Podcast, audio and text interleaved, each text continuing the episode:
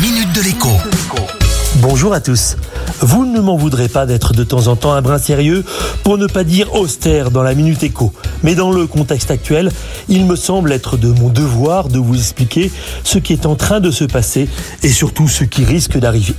Je m'adresse donc aujourd'hui à un large public. D'abord, à tous ceux que l'on appelle les cadras ou quinquas, et par extension, eh bien, à leurs enfants et à leurs proches. Pour leur dire quoi? Quelque chose de difficile à entendre et encore plus difficile à dire.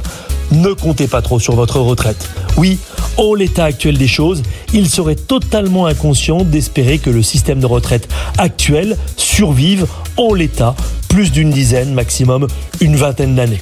Pour dire les choses autrement, il est probable que les retraités actuels ou ceux qui vont bientôt partir à la retraite continueront à être pris en charge.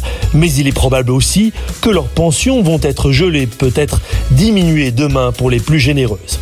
En revanche, ceux qui suivront pour un départ à la retraite en 2030 ou 2040, bien malin celui qui peut dire aujourd'hui à quoi ils auront droit demain. Conséquence, en ces temps incertains, il faut faire preuve d'audace et de sens des responsabilités. Le plus important, c'est de s'assurer d'avoir un toit à soi à mettre au-dessus de sa tête demain. Ensuite, eh bien, il est toujours temps d'apprendre à faire un potager et à élever des poules.